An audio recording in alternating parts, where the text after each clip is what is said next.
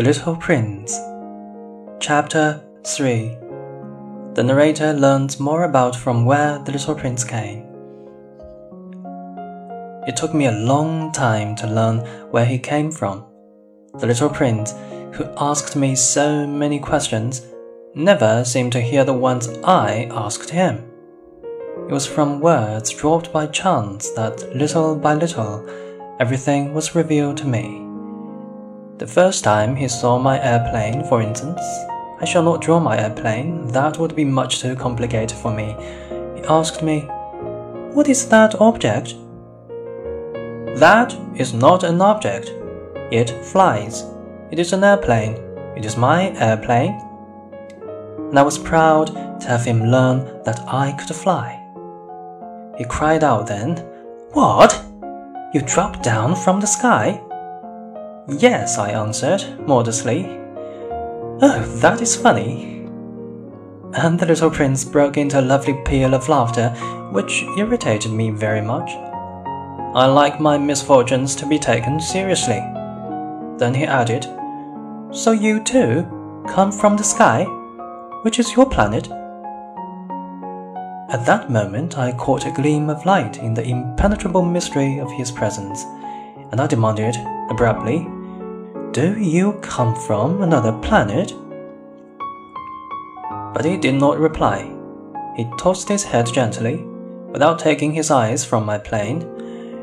It is true that on that you can't have come from very far away. And he sank into a reverie which lasted a long time. Then, taking my sheep out of his pocket, he buried himself in the contemplation of his treasure.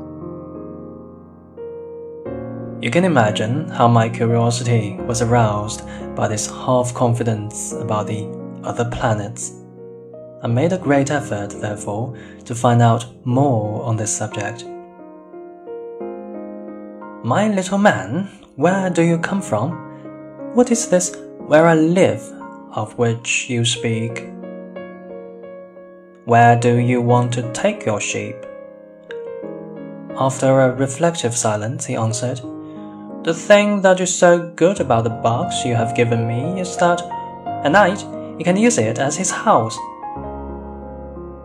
That is so, and if you are good, I will give you a string too, so that you can tie him during the day, and a post to tie him to. But the little prince seemed shocked by this offer. Tie him? What a queer idea! But if you don't tie him, I said, he will wander off somewhere and get lost. My friend broke into another peal of laughter. But where do you think he will go? Anywhere, straight ahead of him. Then the little prince said, earnestly, That doesn't matter. Where I live, everything is so small. And with perhaps a hint of sadness, he added, Straight ahead of him, nobody can go very far.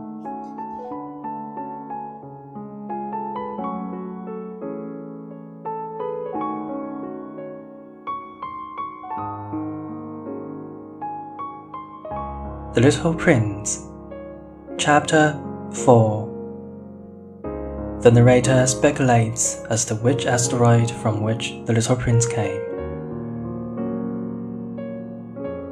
I had thus learned a second fact of great importance. This was that the planet the little prince came from was scarcely any larger than a house. But that did not really surprise me much. I knew very well that in addition to the great planets such as the Earth, Jupiter, Mars, Venus, to which we have given names, there are also hundreds of others, some which are so small that one has a hard time seeing them through the telescope. When an astronomer discovers one of these, he does not give it a name, but only a number. He might call it, for example, asteroid 325. I have serious reason to believe that the planet from which the little prince came is the asteroid known as B612. This asteroid has only once been seen through the telescope. That was by a Turkish astronomer in 1909. On making his discovery, the astronomer had presented it to the International Astronomical Congress in a great demonstration. But he was in a Turkish costume, and so nobody would believe what he said. Grown ups are like that. Fortunately, however, for the reputation of asteroid B612, a Turkish dictator made a law that his subjects, under pain of death, should change to European costume. So, in 1920, the astronomer gave his demonstration all over again, dressed with impressive style and elegance. And this time, everybody accepted his report. If I had told you these details about the asteroid and made a note of its number for you, it is on account of the grown ups and their ways. When you tell them that you have made a new friend, they never ask you any questions about essential matters. They never say to you, What does his voice sound like? What games does he love best? Does he collect butterflies? Instead, they demand, How old is he? How many brothers has he? How much does he weigh? How much money does his father make? Only from these figures do they think they have learned anything about him. If you were to say to the grown ups, I saw a beautiful house made of rosy brick, with geraniums in the windows and doves on the roof, they would not be able to get any idea of that house at all. You would have to say to them, I saw a house that cost $20,000. Then they would exclaim, Oh, what a pretty house that is. Just so, you might say to them, the proof that the little prince existed is that he was charming, that he laughed, and that he was looking for sheep. If anybody wants a sheep, that is a proof that he exists.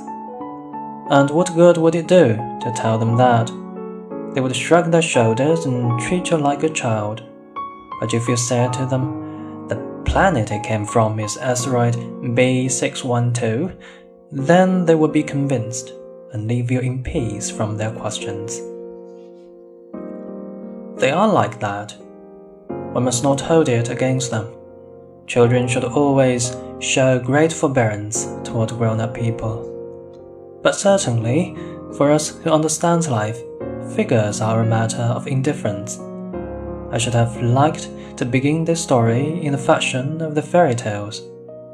I should have liked to say, Once upon a time, there was a little prince who lived on a planet that was scarcely any bigger than himself, and who had the need of a sheep.